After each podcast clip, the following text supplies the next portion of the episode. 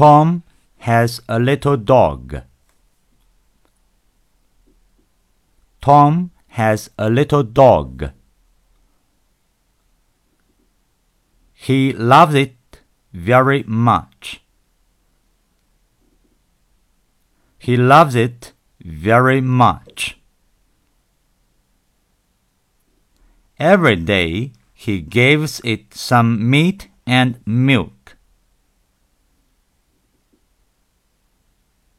Every day he gives it some meat and milk.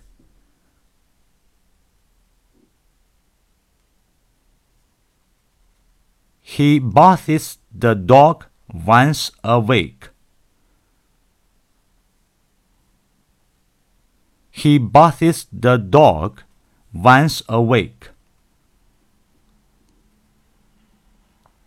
He bought a little dog house so that the dog can sleep on his own bed at night.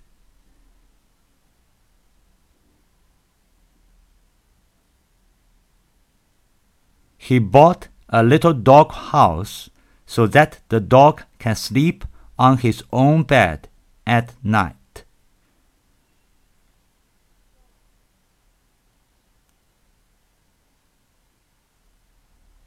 Tom often plays with this dog. Tom often plays with this dog. And he ever teaches the dog to play games.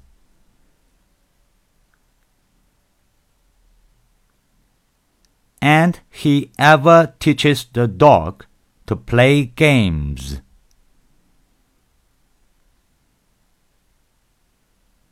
The dog is very clever and can play many games.